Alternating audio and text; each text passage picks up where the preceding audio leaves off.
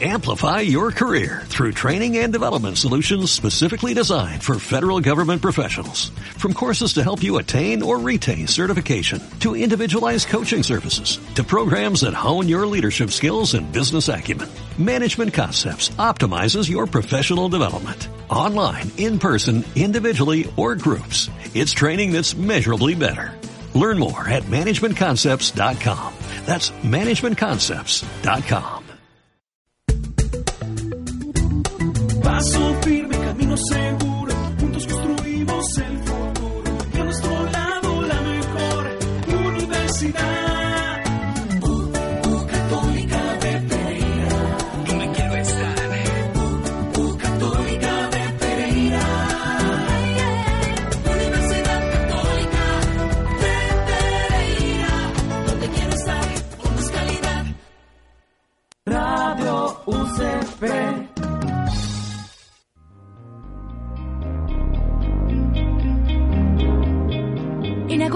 Octubre del 2018, Encuentro Regional Radio Universitaria Eje Cafetero. Foro Sonoridad de la Academia en el Medio. Directores, productores y realizadores de Manizales, Armenia y Pereira se reúnen para compartir experiencias. Y para todos los productores del gremio a nivel nacional, galardona mejor programa de radio universitaria. Participa. Más información en www.radioucp.co. Organiza Radio UCP, emisora virtual de la Universidad Católica de Pereira, Facultad de Ciencias Humanas, Sociales y de la Educación, con el apoyo de la Red de Radio Universitaria de Colombia, RUC.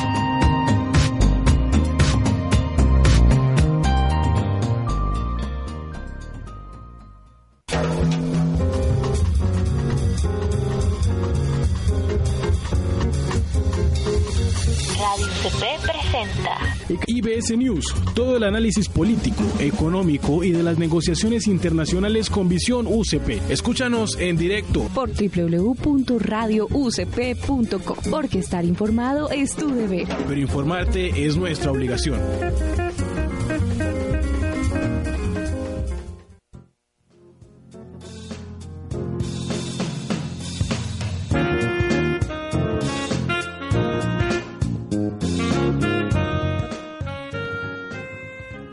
Bueno, muy buenas tardes a todos en esta nueva emisión de IBS News.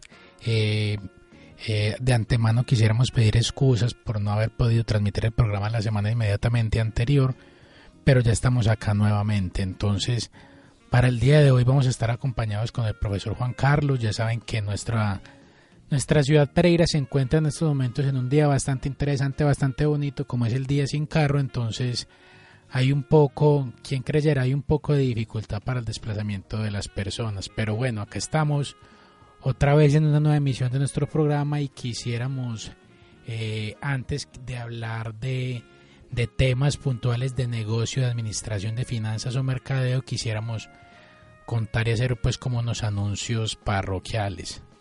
Antes que nada, pues quisiera decirle y comentarle a la gente y felicitar a toda la gente que participó en la Semana de Acción de Gracias de la universidad, a todos los equipos que participaron, a Escuadrón, eh, muy buen campeón, ganaron con una ventaja bastante interesante al equipo de Fuertes, Dementes, Titanes, Cronos y obviamente mi equipo Enredadores que esta vez no nos fue tan bien pero que seguimos participando en la lucha, muy agradecido con las personitas que colaboraron ahí con Pedro, con Evelyn, con Camila y con otras personas que se me puedan estar pasando en este momento.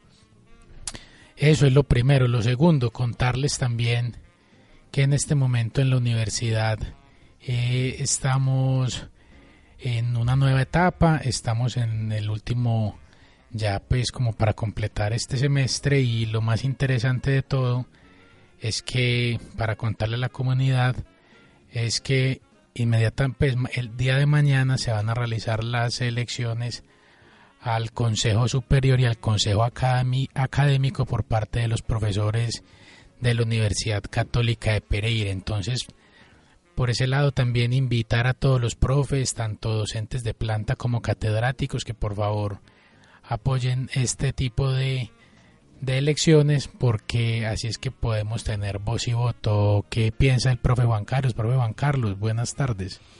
Bueno, buenas tardes a todos.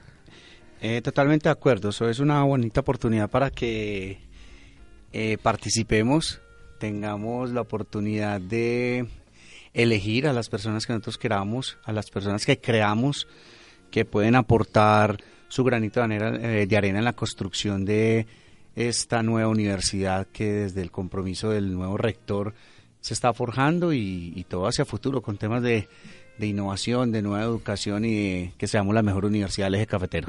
Excelente. También quisiera contarle pues a toda la comunidad que nos escucha que actualmente nuestro eh, jefe máximo, el, el padre John Freddy y el vicerrector académico, el doctor Jesús Gabalán, se encuentran en, en México eh, realizando pues como alianzas y haciendo networking para el beneficio de todos en nuestra universidad, tanto para docentes como para estudiantes. Entonces, también es bacano resaltar este tipo de iniciativas que, que buscan vender nuestra universidad a nivel internacional.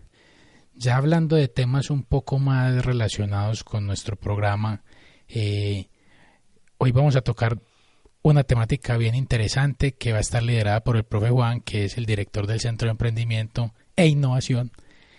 Y es algo que él conoce muy bien y me ha enseñado mucho también, que es hablar de modelos de negocio. Modelos de negocio en base a una metodología. Él ya nos va a explicar un poco de eso, pero a, mi manera de ver y lo, que he podido, lo poco que he podido trabajar yo este tipo de temáticas, yo siempre he trabajado con la ontología de modelos de negocio de Alexander Osterwalder.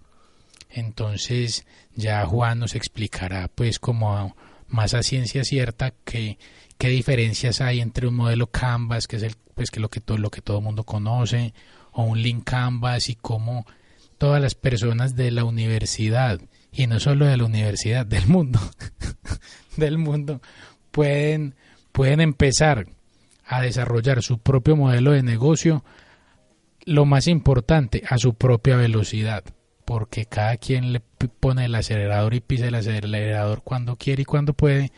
Entonces, para estas personas que tienen otros trabajos o que tienen un trabajo en el día y quieren desarrollar una idea de negocio propia, pues también les sirve este espacio para eso. Llámese tornos de madera o, tipos de, de empresas así que, que ahora en el mercado se está pidiendo, se están pidiendo mucho. Profe Juan, eh, pues de antemano qué bueno que se haya recuperado de su enfermedad, de su bronquitis neumónica aguda. Tan exagerado, hombre. Eh, pero acá estamos, ya estoy yo enfermo, pero no importa, ante todo, eh, ante todo la responsabilidad. Entonces, profe, contémosle a la gente que que es un modelo Canvas, que la gente lo escucha, lo escucha y lo escucha, pero la gente no sabe de dónde viene y para qué sirve y cómo eso puede ayudar a transformar una idea o un modelo de negocio ya existente. Bueno, David, eh, tenemos que empezar a hacer una serie de precisiones acerca de eso para que eh, las personas que están ahora eh, incursionando en temas de emprendimiento, en temas de startups, en temas de nuevos negocios o en temas de salir adelante con cualquier idea, eh, pueda empezar a contextualizarse bien de qué herramienta usar o cuál no usar o cuál es la más adecuada o no la más adecuada. Podemos definir eh, de una manera general y sin ser como muy puntuales ni muy académicos de abro comillas, cierro comillas. Podemos definir eh, el modelo de negocio es como una, un plan previo al plan de negocio. Entonces el modelo, como su, su nombre lo indica, es un modelo, es algo que puede ser maleable, construible, modificable, cambiable. Entonces, lo que nos permite unas dinámicas mucho más ágiles en el momento de entrar a, enfrentarnos a nuevos mercados.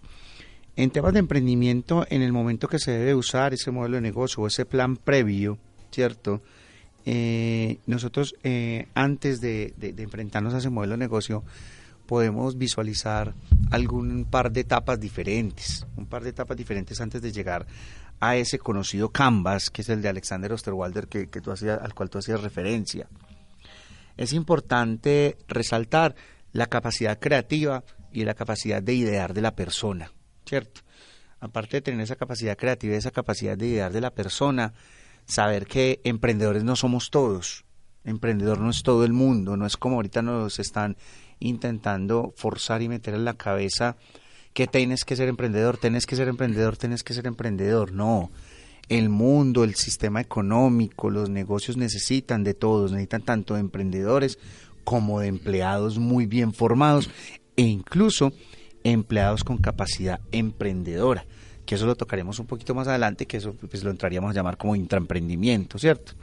Entonces cuando la persona eh, eh, visualiza o mediante un gestor puede eh, identificar que tiene esa capacidad de generar, de idear y que tiene más que todo esa pasión y ese deseo de salir adelante y la capacidad de resiliencia, eh, ya podemos enfrentarnos frente a temas más estructurados, como tú lo llamas, un modelo de negocio o un lienzo canvas. ¿Cierto, David? Sí, Juan, entonces ahí, pues, escuchando lo que vos decías, a mí me, me, causa curiosidad y, espero que se me permita la analogía eh, sobre que la gente también cree que todo mundo debe ir a la universidad y que todo mundo tiene que ser universitario y no necesariamente uno para ser exitoso en la vida debe ser universitario. Hay mucha gente que no pisa sino una universidad para jugar fútbol, para unas fiestas o para recoger a alguien, pero necesariamente ser universitario no es garantía de éxito, así como ser emprendedor sea garantía de éxito. Hay mucha gente que nace para ser empleada, que le gusta ser empleada, que no le gusta tener ese estrés a fin de mes o cada quincena de tener que cumplir con las obligaciones de un montón de familias que dependen de esa empresa o de ese negocio y eso verdaderamente no es para todo el mundo. Hay gente que, que, tiene diferentes tipos de capacidades y no todo el mundo está en la capacidad de ir a buscar, de mirar esos nuevos océanos o de abrir mercados o de buscar oportunidades. Hay gente que puede ser mucho más operativa. Y escuchando acá Juan, eh, eh, lo escucho hablar de intraemprendimiento. Y hace poco leí una noticia que, que el intraemprendimiento, el emprendimiento hacia adentro de las empresas, es lo que más genera valor y después esa, esa ganancia o ese beneficio se le puede transferir al consumidor final, porque desde que haya una buena organización, desde que haya una buena una buena cadena de suministro, desde que hayan unas buenas prácticas y unos buenos servicios dentro de la empresa, la gente va a trabajar con un salario emocional muchísimo más alto. De hecho, me acuerdo cuando el señor e. Efromovich eh, estaba trabajando con Avianca y él quiso cambiar la imagen que tenía la gente de su empresa, él lo que hizo fue trabajar con toda la gente que trabajaba en los counters de Avianca y decirles que hicieran buena cara, que siempre fueran la cara amable de la aerolínea y todo eso. Y todo eso se trabajó en base a emprendimiento. Entonces, qué bacano que podamos tocar estas temáticas el día de hoy. Qué bacano que acá esté Juan y nos, puede, nos pueda ayudar en eso. Y lo más importante, que la gente debe saber. No todo modelo de negocio o, todo, o toda idea que uno tenga debe ser innovadora para ser rentable. Puede ser una idea que ya esté en el mercado, que usted no esté generando ningún, ningún valor agregado en ella, pero que usted tenga una ventaja respecto a la competencia y usted la pueda explotar. Entonces eso también es importante. La gente cree que a toda hora tiene que estar diseñando en, ahora con la gente que nos acompaña en nuestra universidad, que son jóvenes, todo el mundo quiere estar desarrollando apps como Rappi, todo el mundo quiere estar desarrollando apps como, como todas estas que son de que son de empresas que nacen para ser globales, de todas estas tecnologías disruptivas. hay que decirle a la gente que no todo el mundo tiene que ser ni Mark Zuckerberg, ni ser el de Instagram, ni ser ni ninguno de estos, que de hecho, qué pena acá la cuña, la gente, los dos creadores de Instagram renunciaron esta semana a seguir trabajando con, con, renunciaron. con Mark Zuckerberg porque decían que tenían ideas muy distintas de lo que era su, su, idea corporativa y como ellos querían posicionar la compañía. Pasó lo mismo con los, con los de WhatsApp. Con los creadores de WhatsApp. Y ya veo que escuchamos la misma emisora, profe, a la misma mañana, en la, mañana. Qué bien, qué bien. Entonces es bien interesante esto. Y decirle a la gente que por lo general las propuestas que uno tenga para generar un nuevo, nuevo, modelo de negocios por lo general parten de cero y la gente muchas veces quiere y cree que empezar un negocio usted inmediatamente va a tener muchos ingresos y, va a tener para asustar la pobreza de manera desmedida y no hay que decirle a la gente que, que muchas veces crear empresa y crear un, un nuevo negocio muchas veces usted no le alcanza ni para el mínimo. ni para, ni, ni para pagar sus cuentas de teléfono, ni, ni, ni los servicios básicos de su hogar. Entonces también hay que a veces que morder mucho cable y la gente a veces no sabe eso. Y lo importante es decirle a la gente que toda esta gente que es exitosa es porque persiste, insiste y no, decirte, y no desiste, ¿cierto, profe? A ver, David, sí, hay to- tocas varios temas que, que son muy, muy sensibles en, en- en la actualidad. David, existe una gran confusión en el mundo y nosotros básicamente desde el tema de la cátedra, muchas veces desde nuestras aulas de clase, somos agentes de acrecentar más esa confusión. ¿A qué me refiero, David? Tú hablabas ahorita de, los productos innovadores y que todo el mundo con la presión de la innovación y todo ese tipo de cosas. Ahí hay que diferenciar tres o cuatro cosas que son, primero, eh, eh, la innovación debe partir de, un rasgo creativo, entonces pueden haber negocios creativos más no innovadores, ¿cierto? Que nos solucionan el día a día, pero para, para manera, de manera puntual para quien lo generó, como un- una fuente de ingresos primarios para satisfacer sus necesidades básicas. Ejemplo, un vendedor ambulante de la, del centro de Pereira es un vendedor creativo. Busca un espacio, busca una mercancía para traer y comercializar y vender, hace un dinero de una manera diferente y lo está ganando, ¿cierto? Eso es ser creativo. Y entran dos términos o tres en los cuales todo el mundo solamente los conjuga en uno que se llama innovación. Pero tenemos que entender algo. La innovación parte de algo que se llama novedad. Algo nuevo, diferente o algo revolucionario que el mercado no ha visto. Cuando alguien llega a ese estándar y encuentra un producto, un servicio en esa categoría, uno aún no puede decir que es innovador, porque es algo nuevo, pero no sabemos si se está pegando, ¿cierto? El tema de la innovación, según el, eh, eh, el, el manual de Oslo, dentro de los temas de innovación y como lo está eh, catalogado en la, en la OCDE, en la OCDE, eh, dice que la innovación debe generar dinero eh, a gran escala, debe ser aceptado por la sociedad, debe tener un tema social para impacto de varias personas.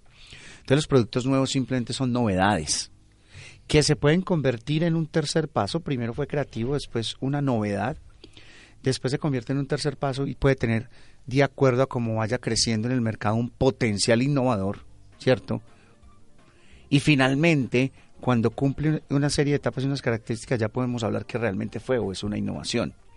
Porque entonces le estamos colocando la presión absolutamente a todos los emprendedores o a todos los chicos, a todas las personas, es que tiene que ser innovador, innovador, innovador, innovador, innovador. Y esa palabra los está llenando tanto que hasta ni sabemos qué es, ni las mismas personas que hablamos de innovación.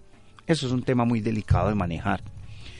En ese orden de ideas, eh, David, eh, todos por eh, temas antropológicos básicos somos creativos. Todos de alguna manera, X, Y o Z, buscamos de cualquier manera solucionar un problema de manera diferente que nos genere bienestar. Somos totalmente creativos. Ya hacia adelante se necesita conjugar otro tipo de características de la persona para poderlo llegar a ser.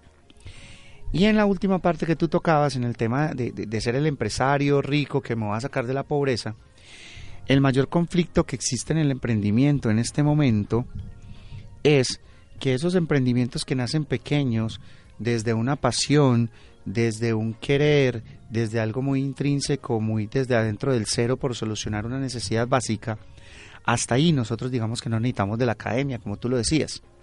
Pero hay momentos en que vamos a necesitar apalancamiento de algunas herramientas que la academia nos puede dar. Eso no quiere decir pues que todo profesional que entra, todo alumno que entra a la universidad y se gradúa como profesional sea el emprendedor, ni todo emprendedor tiene que ser profesional para poder llegar a ser empresario. Pero sí, la universidad nos da algunas herramientas, porque es muy difícil el paso de emprendedor a empresario. El emprendedor es inconforme, el emprendedor es rebuscador, el emprendedor está buscando soluciones nuevas. El empresario, cuando yo encuentra su ruta, se vuelve es un gestionador de empresa para crecer, para ganar mercado, ¿cierto? Entonces pierde un poquito su vocación de emprendimiento y tiene que entrar en un tema más de la disciplina. Y ahí salta el tema de hoy y entonces pasaría de modelo de negocio a un plan de negocio, una hoja de ruta, algo mucho más estructurado.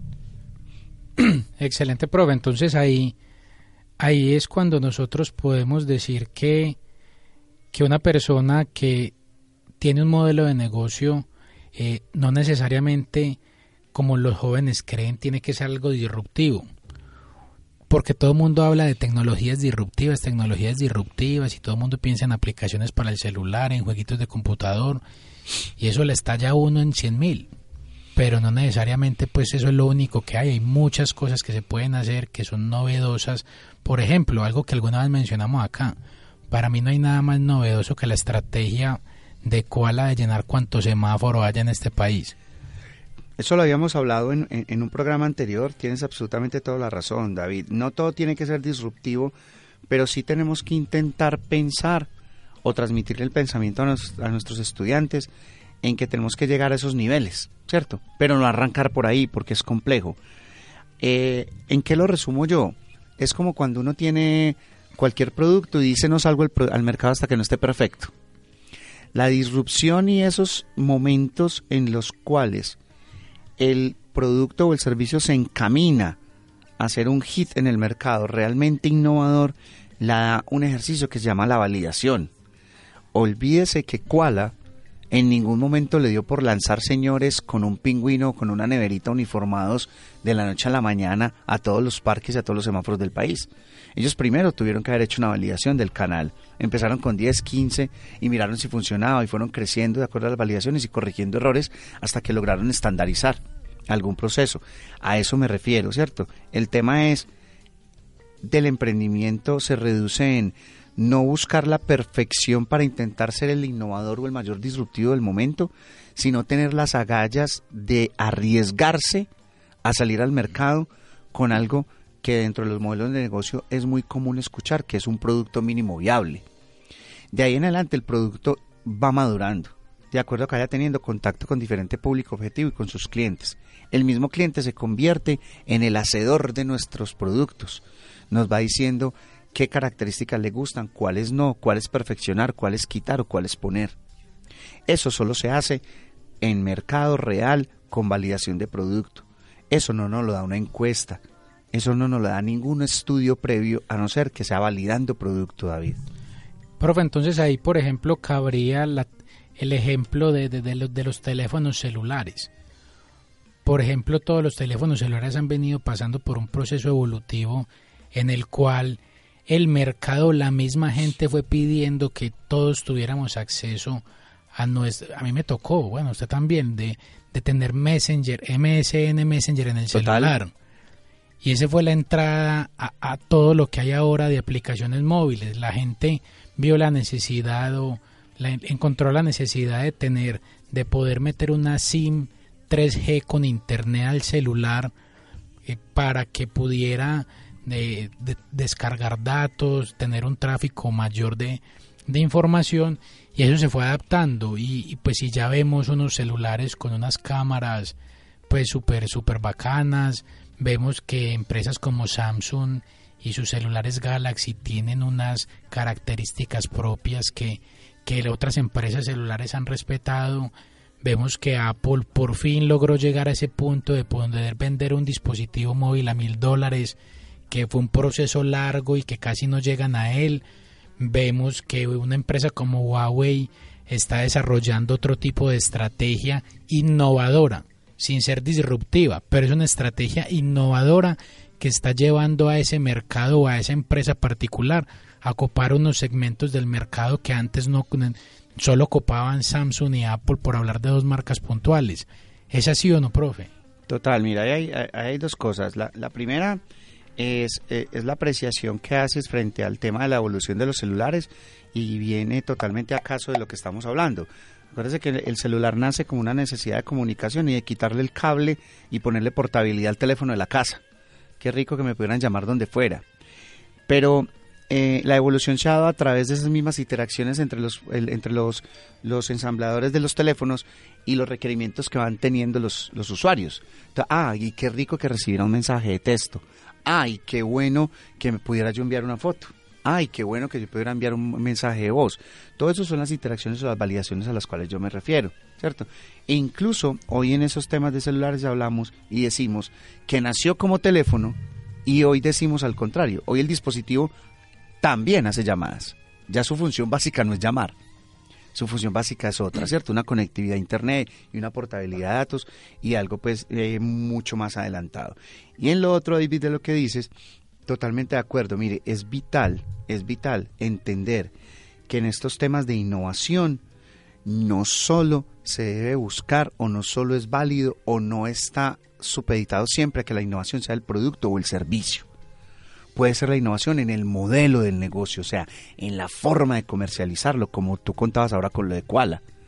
Koala no hizo nada diferente que coger el bolis, ¿te acordás que nos vendían en la esquina de la casa? Con agua puerca, más Con bacana. agua puerca, sellado con una puntilla caliente o con la plancha de la señora. Y uno le decía a doña Marta, dame un boli rojo, un boli amarillo, un boli azul. Koala lo único que hizo fue ponerle trazabilidad industrial al producto, ponerle un logotipo, ponerle una mascota y ponerle un nombre. Pero de ahí no ha innovado nada. Le puso un pingüino y lo puso Bonais. La innovación no es de producto, la innovación era, como tú le decías ahorita, el canal. ¿Cómo vamos a hacer que un producto que se vende en todas las puertas de los barrios se pueda vender en toda la ciudad? Y empezó y salió el tema del, de- del canal de venta al paso. Entonces, es claro resaltar y es muy bueno resaltar que hoy los chicos todos buscan innovación y todos dicen, profe, tengo un producto innovador. Y el producto innovador entonces se ponen a, pelear y a pensar y a pensar y a pensar, ¿qué le pongo de raro para que suene diferente para ver si el público lo compra?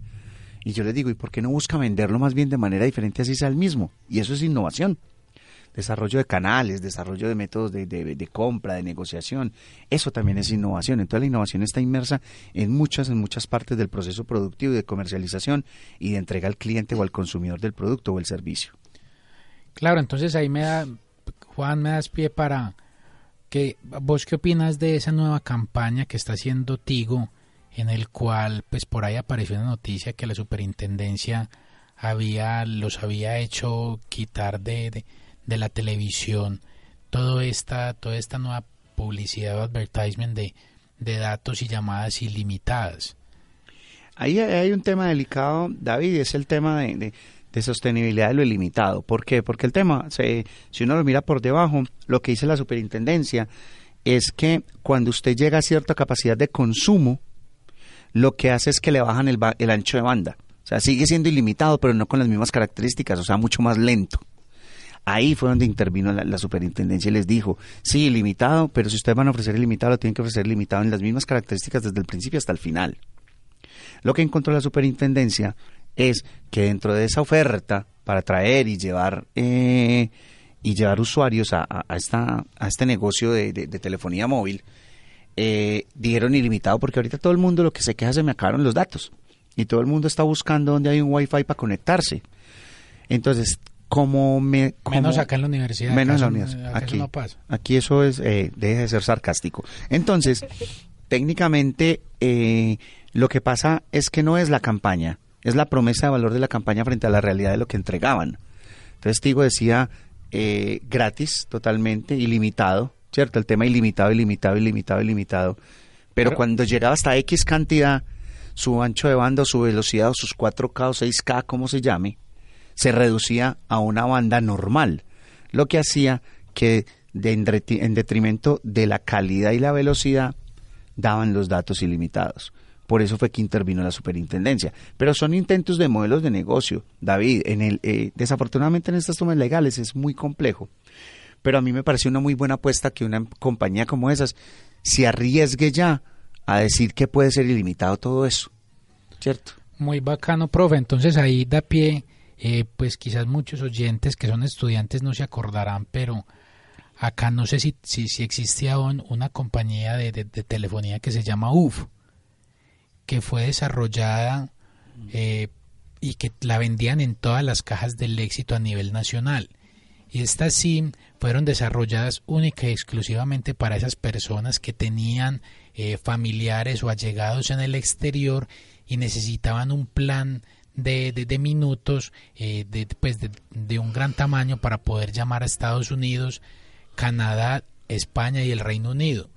Y resulta que en un estudio que se hizo, cuando se comparaban las, en- hasta ese entonces las telefonías de, telefonía móvil, de servicio de telefonía móvil en Colombia, que me acuerdo que estaba Movistar, estaba Comcel, estaba Hola o Tigo, apareció UF y UF se jactaba o decían siempre en toda rueda de prensa que ellos eran la- la empresa de telefonía más rentable. ¿Por qué? Porque ellos no tenían, eh, no tenían tiendas para distribuir, no tenían asesores comerciales y tenían una cobertura de todas las grandes superficies del país y nada más tenían ocho empleados en un noveno piso en un edificio en Bogotá. Entonces que para ellos fue una idea, una idea o modelo de negocio bastante exitoso y que aprovecharon todas esas personas que tienen familiares en el exterior. Entonces ahí es bacano también decir que, que el éxito, la innovación no, es, no está en volverse masivo, sino encontrar ese vacío que el mercado tiene y que no, es, no, no ha sido satisfecho, ¿sí o qué, profe? Totalmente de acuerdo. Mira que con ese tema de UF, incluso yo creo que ya no existe, pero una gran parte del modelo de negocio le quedó heredada al éxito y es lo que hoy es móvil éxito. Tú vas a una caja de uno de los almacenes éxito o alguno de sus aliados o sus o sus franquicias o de lo que de, todas las cadenas que han comprado y te convierten cada producto que tú compras por un minuto y te lo ponen inmediatamente sin necesidad de tener eh, stand, sin necesidad de tener oficinas, sin necesidad de tener nada en temas de, de telefonía móvil. Son modelos de negocio, ahí hay innovación, hay innovación porque están vendiendo simplemente lo mismo, conectividad o manera de comunicar, ¿no es cierto? Ahí hay innovación realmente. Estos son modelos de negocio totalmente válidos y así es que se montan y se forjan los negocios hoy en día en el mundo. Ensayo-error, unos, unos aprenden, otros no aprenden, unos son capaces de lanzar algo novedoso, pero frente al primer traspiés en el mercado no tienen esa capacidad de la que hablaba al principio de esta charla de resiliencia para levantarse, sostenerse y seguir hacia adelante, aprender de sus errores. Otros sí la tienen entonces esa es la gran diferencia que, hay entre el, entre el emprendedor exitoso y el no exitoso. Su capacidad creativa, su capacidad de salir adelante y más que todo lo que los mueve por dentro, ¿cierto? Lo que los mueve por dentro. Hay alguien me escribe por WhatsApp que, que nos está escuchando que otro caso de estos puede ser la estrategia con la que llegó Virgin Mobile a Colombia de facturar por segundos. Porque mucha gente, le, le, pues yo me acuerdo que cuando uno pues hace muchos años, cuando los minutos valían mil, el minuto prepago en celular valía mil pesos, a uno le contestaban y uno decía, no, ¿para qué? ¿Para qué me va a llamar al fijo? Ya, ya, hablemos el minuto, ¿para qué me cuelga?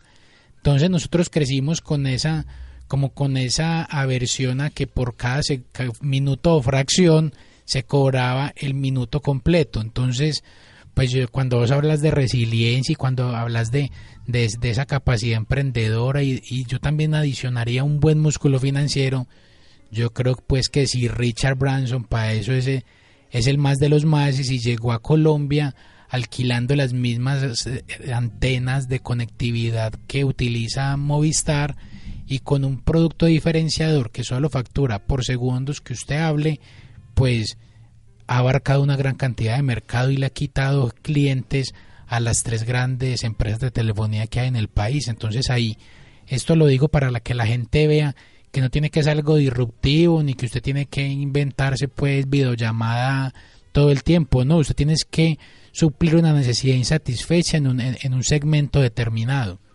Totalmente de acuerdo, mira David, eh, yo te llevo unos añitos de ventaja y, y, yo conozco Pereira y tú, tú no. Aquí en Pereira cuando, cuando empezó el tema de las telecomunicaciones y no existía esta competencia tan voraz, todos queríamos tener un Viper de Centracom. Ah, yo tenía Viper. ¿Cierto? Claro. El Viper. Entonces llamaba uno a la central y le decía, póngamele el 753, te amo, te quiero mucho, dos, tres veces, si le va a mandar uno el mensaje a la novia. El Motorola transparente de tres botones. de tres botones chiquititos. Bueno, después empezó a evolucionar el tema de las telecomunicaciones, celulares y todo.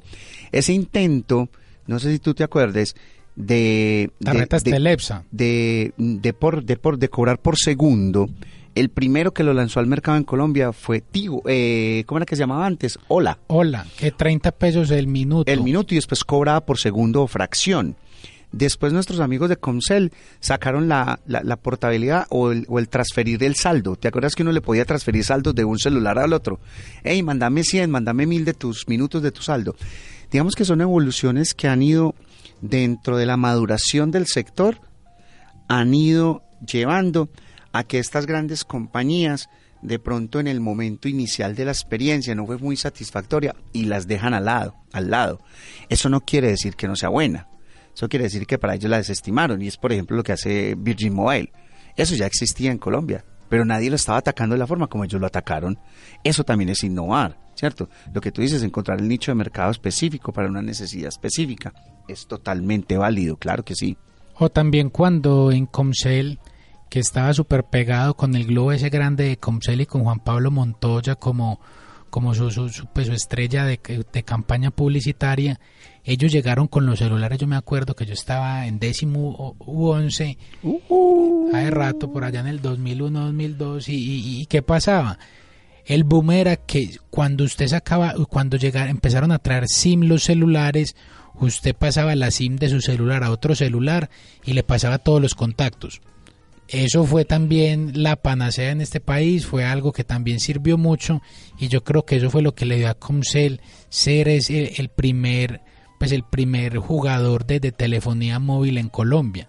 La campaña de, de, de Ola, eh, de, de, EPM con, con Ola de a 30 pesos el, segundo, el minuto, eh, la pregunta que yo me hago es, profe, y la, y, y la he hecho muchas veces en clase, y, le pregunto a mis estudiantes, ellos capturaron con la campaña de Ola de, de 30 pesos el minuto cuando el minuto empresarial en Comcel para 5 celulares valía alrededor de 200 pesos ellos salieron con el minuto a 30 pesos y se quedaron con el 9% del mercado nacional. Le quitaron a, en esa época a Belsaut y a Comcel le quitaron el 9% del mercado. Profe, para usted qué sería más interesante? ¿Quedarse con ese 9% del mercado a 30 pesos el minuto o quedarse con el 4,5% del mercado a 100 pesos el minuto? Para usted qué hubiese sido mejor? Esta me pone, me pone tareas de alumno. Esas son de esas preguntas que usted hace en clase con, con doble filo, que David, no, eh, si yo lo pensara como empresario, yo prefiero quedarme con la masa y no, y no con el, y no con el precio del minuto, ¿cierto? Yo tengo un 9% de mercado en el cual tengo mucha más capacidad de accionar y una, más, una mayor masa crítica para poder empezar a hacer mis estrategias de marketing, ¿cierto? Y generar una estrategia aparte de lo que te quería ahorita en, en eh, pegar un poquito el tema que tú decías de esos mercados de nicho y todo y generar lo que nosotros llamamos un, un, un océano azul, ¿cierto? Eh, yo preferiría trabajar con esa masa a menor rentabilidad, a mayor penetración, a mayor posibilidades de subir, ¿cierto? Que rentabilizar. Claro, si lo veo desde el lado financiero, yo no sé hasta qué punto esa diferencia entre los 70 pesos me vayan a afectar sin sostenibilidad financiera y sin apalancamiento por detrás. ¿Qué va a hacer? Gano rápido, gano rápido, ¿cierto? Monetizo rápido, tengo buenos dividendos, pero por ser costoso y haber opciones más baratas en el mercado, mi masa crítica no crece, o sea, mi, participación no puede crecer.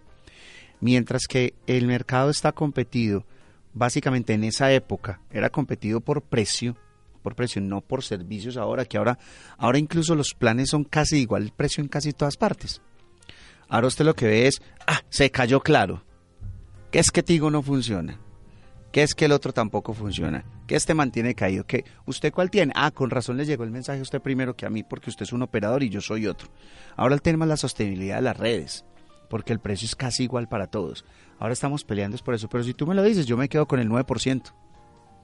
Ok, profe, y acá me, me pregunta alguien, pues en esta temática, en esta temática de, pues, de la telefonía móvil, Avantel. ¿Se acuerda que Avantel fue un Total. modelo y, y, y, ahora como que está como que está repotenciándose? Otra vez la gente está usando los Avanteles, que era lo que usaba la gente para llevar a las fincas, que tenía un sistema de comunicación como walkie-talkie eh, y que no gastaba minutos. Entonces, eso es algo diferenciador. Es el mismo StarTag que usaba la gente, el mismo Motorola StarTag o el StarTag Baby que la gente tenía. Y, y, y uno eh, parecía hablando por walkie-talkie. Por favor, walkie-talkie, no walkie-talkie ni nada de esas cosas. No. Ellos no walkie-talkie ni talkie-talkie. No, walkie-talkie, por favor. Entonces, el, el, modelo de Avantel también es un modelo que, que, pues que es diferente, que es muy parecido a lo que hay, pero es diferente y va a un nicho distinto, que es donde no hay conectividad en las zonas geográficamente apartadas o donde las empresas no tienen antena, porque también la gente dice, no es que mi celular acá no coge, no, no es que su celular no coge, es que la empresa a la cual usted está inscrito o tiene le presta su servicio no tiene torre eh, repetidora ya o torre que le transmita señal a su dispositivo, ¿o no, profe? A ver, en eso, en eso es importante eh, entender que, que también Avantel nació en esa época, en, en el boom de las telecomunicaciones, cuando estaban entrando todos estos operadores, pero yo lo visualizo más, Avantel, que terminó especializándose en algo de lo que decíamos de un mercado de nicho. Avantel es mucho más popular dentro de compañías y empresas. ¿Por qué? Por lo cerrado. Porque de ahí es muy escaso, sale demasiado costoso el minuto para conectarnos a un Tigo, a un, a un Claro o a un Movistar. Pero asegura la sostenibilidad de la comunicación entre pares o entre mismos empleados de una misma compañía. Eso se, se, intensifica mucho ahí. Es una es una, una, una comunicación de doble vía totalmente interactiva real, pero que tenemos muy, muy, muy cerrada a un nicho o a un grupo empresarial total. Es, eso le da dentro del tema financiero y del tema de control de costos de los usos de los teléfonos celulares a las empresas, una herramienta buenísima, aparte de la sostenibilidad que tú dices en las comunicaciones, porque entra hasta en sitios donde no hay antenas ni nada, ¿cierto? Son radios de frecuencia diferente a la que utilizarían la- las bandas de un celular. Entonces esa era como la trazabilidad que antes, ya, ya como hay GPS y todo eso para los carros, para las empresas de transporte, antes la trazabilidad y todo se miraba era por, por medio del avantel, para que las personas no pudieran decir que no, no me coge señal, no nada de esto. Muchos años después, una empresa que se llama Research in Motion, más conocida como BlackBerry, eh, desarrolló el- lo, lo que mucha gente tenía que llamaba el... El pin to pin. El, sí, el, o sea, el, el pin. Mm. Entonces, pues de hecho, eh, Research in Motion no cerró mucho antes porque todo el todas las empresas o todo el todo el establishment en Estados Unidos todos usaban BlackBerry porque les permitía tener una conectividad y una mensajería instantánea que, que les facilitó muchas cosas que ante las intranet dentro de esas grandes corporaciones o oficinas públicas no les podría brindar.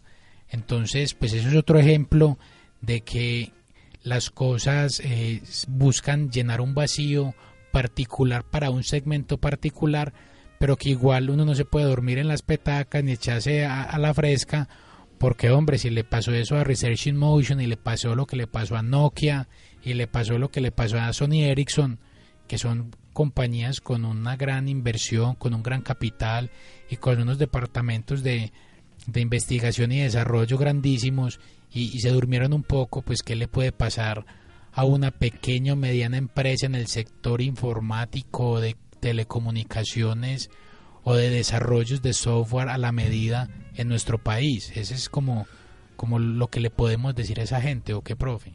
David, mira, hay, hay algo que, que debemos de entender y, los estudiantes y todo quien quiera ser emprendedor o las personas que nos estén escuchando que deseen meterse en este mundo del emprendimiento tienen que entender algo. Eh, la creatividad y la innovación o el potencial innovador o la novedad tiene que estar siempre inmerso en cualquier parte del proceso, pero tienen que saber identificar muy bien el producto o el servicio en qué etapa de su ciclo de vida va. Eh, yo me encuentro con empresas, e incluso me, eh, en algunos momentos me llaman a, hacer consultas y me encuentro con empresas y nos dicen, eh, profe Juan, eh, ¿qué hacemos porque este producto se me está cayendo? Y yo le digo, ¿en qué etapa de vida el producto? Ah, yo no sé, profe, yo no sé. Eso se vende hace días, pero yo no sé si ha crecido o no ha crecido. El tema es monitoreo de los productos para saber en qué momento intervenirlos, David. Eh, es claro y es muy, muy, muy suave pensarlo y todo el mundo lo conoce. Existe una etapa de introducción, crecimiento, madurez y declive de los productos. Eh, yo soy de los que defiendo que un, un producto en introducción es porque tiene una validación ya básica en el mercado, tiene algo de novedad, algo creativo, algo diferente y que según sus validaciones puede tener el potencial de empezar a crecer. La fase de crecimiento la tenemos que dejar que se vaya sola. Ahí hay un esfuerzo de inversión grandísima en todo, en canal, en publicidad, en todo, porque necesitamos que en ese momento que está en el boom genere dinero, entonces hay que proporcionarle dinero. Pero la gente se olvida del producto cuando llega a la etapa de madurez y se estabiliza. Nunca Hacer un relanzamiento. Exactamente, nunca se, se visualizan que esa madurez después la lleva al declive. Nunca tienen presente el declive. Y ahí en esas etapas de madurez se relajan, como tú decías, se echan con las petacas. Y es en esa etapa de madurez con esos productos en los cuales inician los nuevos procesos de innovación. Para que sean ciclos más cortos, porque no tienen que innovar desde cero, sino innovar con un camino recorrido sobre ese producto anterior O sea, productos que se reinventan, productos que cambian, productos que relanzan al mercado. Son empresas que han entendido eso. No simplemente unos productos que llegan a madurez y declive y los dejan morir y decir, ¿por qué si era tan buen producto? Y lo que entienden, lo que no entienden los consumidores es que no era el producto el malo, era la falta de capacidad de desarrollo, innovación y tecnología de esa empresa y de tener un departamento especializado en pensar cómo hago para que este producto siga vigente mediante la innovación. Los japoneses y los coreanos son unos tesos en eso, en relanzar, porque un relanzamiento de algo con una pequeña innovación requiere recursos, pero es más difícil empezar de cero. Claro, y, y mira, mira por ejemplo lo que hablamos ahorita del, del tema de BlackBerry. Tesos en el pin-to-pin fueron los pioneros de la mensajería instantánea en el mundo. Y cuando estaban en su auge, que muchas veces te acordás que se cayó la plataforma porque por el exceso de usuarios, eh, estos genios de, de- del WhatsApp les presentaron la innovación a ellos. Dijeron que no. Dijeron que no, porque es que también entramos en otra parte y es donde los empresarios, los alumnos y todo el mundo no puede entrar, y es la arrogancia del líder. El líder es arrogante, el líder es creído, el líder cree que se las cree todas y se las sabe todas. Y dijeron, no, la plataforma de nosotros es demasiado estable, lo vamos a solucionar, ninguna nos la va a tumbar. Entonces estos señores no le siguieron ofreciendo, fueron, lanzaron su WhatsApp, ¿qué hicieron? ¿Dónde está hoy BlackBerry? ¿Dónde está su pin to pin? Ya le pusieron los santos óleos, ¿cierto? Hay que tener conciencia de eso, pero es- hay que saber en qué etapa del producto, de ciclo de vida del producto, hay que poner los ojos en la innovación. Es el mismo caso de Blockbuster y Tower Records. Blackbuster, Tower Records, Kodak. Acordate el Kodak cuando, cuando los, los, los locos de Sony o Samsung le dijeron a Kodak, venga, que es que ya tenemos, que es que todo- ahorita las fotografías van a ser digitales. Y dentro de su arrogancia dijeron, somos los máximos, somos lo mejor y nosotros vamos a sacar. Entonces quieren una foto instantánea. Y se, inve- se- se inventaron la fotografía, la Polaroid. ¿Te acuerdas? Que salía la Sí, sí, fotico. sí, claro. Entonces, la arrogancia, ¿dónde está hoy Kodak? Se murió. La, la única que se mantiene es Fuji, que, que sigue como con esas cámaras antiguas vintage, que, que, que nada más está abarcando Claro, se el volvieron de nicho. 1% del mercado y con eso les basta y les sobra. se volvieron de nicho, aumentan su percepción de valor, aumentan su percepción, su, su valor realmente económico y monetario y tienen una sostenibilidad. Entonces ahí es cuando uno, uno habla de un ejemplo y a la gente le da risa. Pero cuando yo estaba pequeñito, yo me acuerdo que a mí me tocaba ¿Usted acompañar... todavía se acuerda? Sí, no, pues yo nada más tengo 33 hermanos. Entonces, nos toca, a mí me tocaba acompañar después de cualquier paseo ahí a Guatapulco, a Guatapé, nos tocaba llevar el rollo y sacarlo bien de la cámara para que no se velara. Para que no se velara. En Oduperli. A mí Sí, me tocó señor. Oduperli y Kodak. Claro. Y había una empresa muy famosa que se llama Foto Japón. Y Total. Foto Japón era la empresa más cara para revelar fotos y todo eso. Y yo ya voy a Foto Japón y yo veo mapamundis, veo tijeras. Ya no hay. Se volvió una papelería. Se volvió una papelería, eso se volvió una papelería. Entonces adaptaron, o sea, eh, extendieron su, su vida, pero pues yo creo que ya demasiado tarde. Esta gente no supo aprovechar su cuarto de hora y pues y, y ahora uno va a Fotojapón a comprar cartulinas, venden telescopios, venden máquinas de escribir, venden disquetes de tres y media, venden un poco de cosas pues como que ya no, no están fuera fu- como fuera de, de mercado. Entonces yo creo que ahí lo que hablabas vos en un programa anteriormente de la arrogancia del líder, de lo que pasó con los toros y el éxito. Totalmente de acuerdo. Entonces ahí, ¿cómo hace uno? Ah, Ahí entrando en un poquito, en un tema un poquito más empresarial, ahí en toma de decisiones y de mapeo estratégico, hay quien tiene que meter la mano, la junta directiva. Mire, David, tenemos un, tenemos un problema, un problema de concepto empresarial en, en Colombia muy grande. Y es que todo el mundo cree que el gerente es el solucionador de problemas. Y cuando yo tenga la capacidad de nombrar un gerente es porque tiene que ser el estratega. Y no estar solucionando el día a día. No estar firmando el cheque, no estar revisando la contabilidad, no estar chuleando el pedido.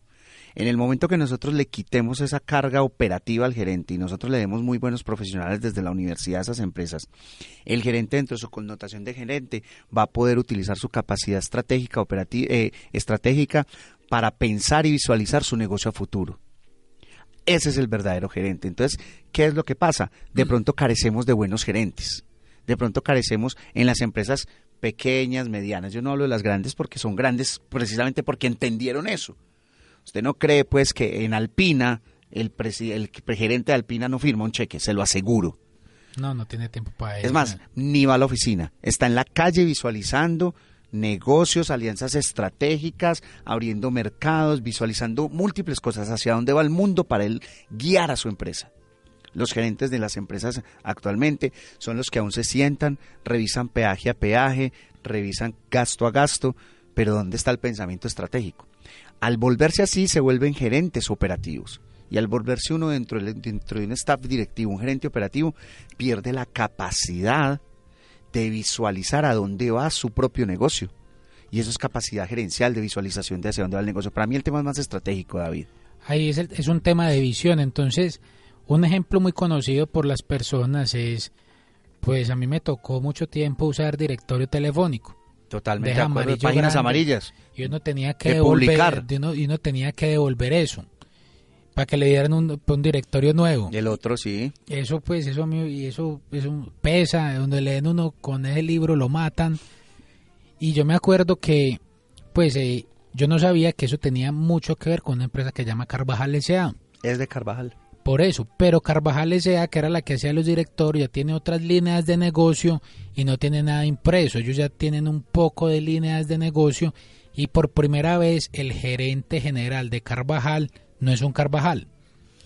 Entonces, eso, eso es difícil, profe. O sea, decirle usted a las empresas, vea, usted no, no vamos, vamos a salir de ese entorno familiar, de esos que siempre han tomado las decisiones y vamos a traer a alguien externo que tenga una visión distinta y que nos dé garrote acá.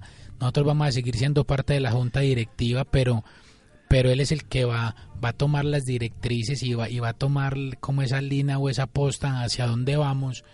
Pues a mí me parece que eso es un acierto y se salió un poco de esa arrogancia del directivo que vos planteabas con el caso de los toros y el éxito. Totalmente de acuerdo, el tema de, de, tener la capacidad de saber hasta dónde llego yo y tener la capacidad de entender las necesidades del negocio y no las necesidades personales para renunciar, para hacer renuncias. Ese mismo caso pasó hace por ahí 20 años.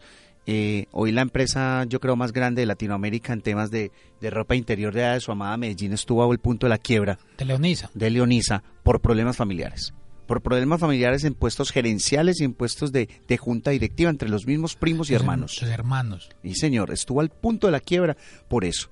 Y tuvieron que romper por lo sano y decir, entonces ni te quedas tú ni me quedo yo, nombremos un tercero o esto se acaba. ahí salieron muchas otras empresas, de hecho ya una cerró, que es Balalaica. Balalaica. Balalaica cerró hace poco, ahí el que aprovechó mucho esa coyuntura de, de, de, de ese problema de Leonisa que algún día hablaremos porque es mujer latina y porque antes de volverse transnacional o multinacional se volvieron multilatina porque quisieron abarcar un mercado donde las copas y los tallajes de la espalda no correspondían a nuestro tallaje de, de, de, mujer colombiana. Entonces, pues es bacano escuchar eso, profe. Ah, y la empresa que aprovechó todo eso es una empresa que se llama Formas Íntimas. Sí, total. Que, que, es de, de, un señor muy, muy respetado, el que llama Marco Antonio Roldán, un señor que ahora está dedicado a la ganadería de, pues, eh, con genética y afortunadamente tiene en su empresa personas muy muy que saben mucho de, del retail y de, mercadeo que tienen su empresa con más de 3000 operarias de máquina pues de por máquina trabajando día a día. Entonces qué bacano que acá podamos hablar de todo este tipo de cosas que podemos hablar de empresarismo, de alta gerencia, de mapeo estratégico de las organizaciones, de innovación, de creatividad. Y yo creo que, este es el enfoque que, que, nosotros queremos darle a muchas cosas acá en nuestra universidad, profe, pues empezando pues por el, por el centro de emprendimiento, ¿cierto? Vea usted dónde me llevo, terminamos hablando de empresas y empezamos hablando de emprendimiento. Esto es lo bueno de estos temas que son muy abiertos. Sí, David, eh, eh, eh, son temas en los cuales uno siempre gracias a Dios a los que nos gusta y nos apasiona todo esto estamos dispuestos eh, e invitamos a, todos los estudiantes o a cualquier persona que, quiera sentarse con uno, a tomarse un café, a hablar un rato de todas estas cosas que enriquecen eh, extra clase. Eh, sean bienvenidos, se nos acerquen con todo el cariño del mundo, armemos grupitos de café para discutir temas empresariales. Eso es un tema totalmente bueno, ¿cierto? Eh, que no solo sea este el espacio, esperemos que vayan los profes para que cuenten y hablen, no esperemos la clase.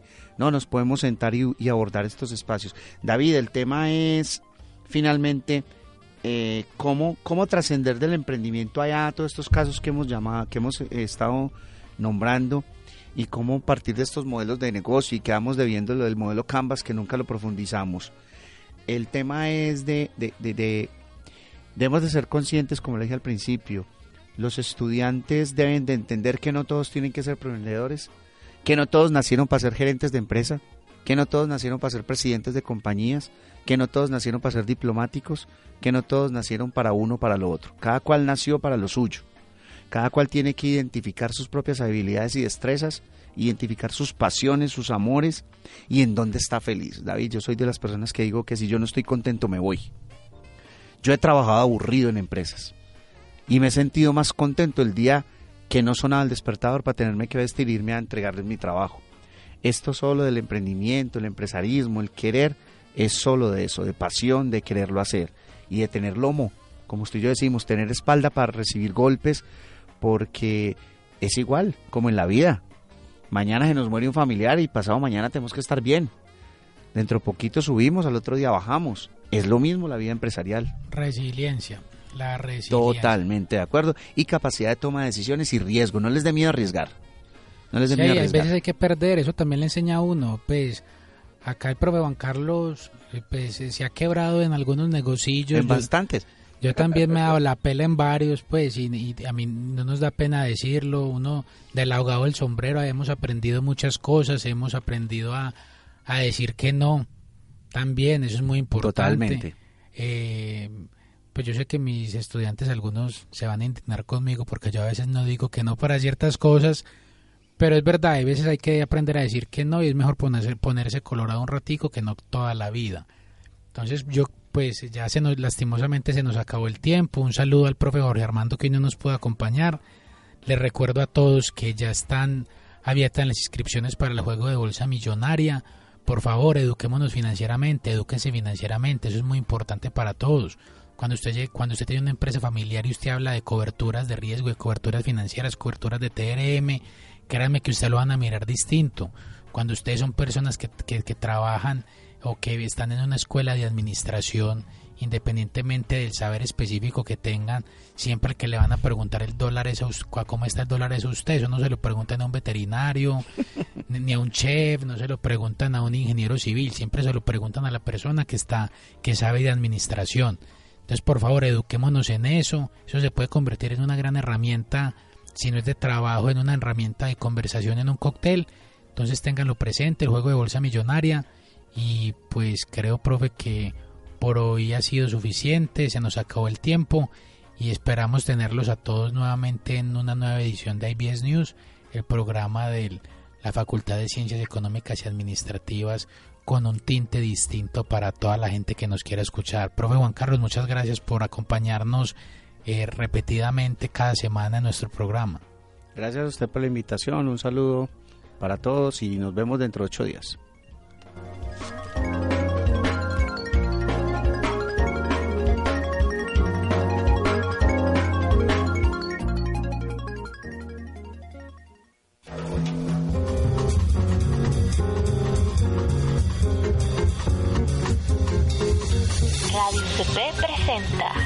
IBS News, todo el análisis político, económico y de las negociaciones internacionales con visión UCP. Escúchanos en directo. Por www.radioucp.com. Porque estar informado es tu deber. Pero informarte es nuestra obligación.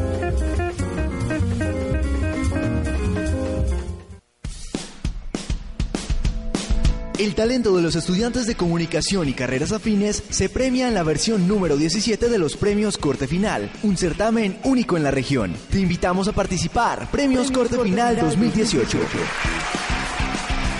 Nuestras categorías son escrita, sonora, fotografía, multimedia, audiovisual y graduado del año. Gala de premiación 5 de octubre 6 pm, Teatro Luz y Tejada. Cierre de inscripciones 7 de septiembre. Mayor información e inscripciones en www.premioscortefinal.co o en Facebook Premios Corte Final. Organiza Programa de Comunicación Social Periodismo de la Universidad Católica de Pereira. Apoya Radio UCP. Amplify your career through training and development solutions specifically designed for federal government professionals. From courses to help you attain or retain certification, to individualized coaching services, to programs that hone your leadership skills and business acumen, Management Concepts optimizes your professional development. Online, in person, individually, or groups, it's training that's measurably better. Learn more at managementconcepts.com. That's managementconcepts.com.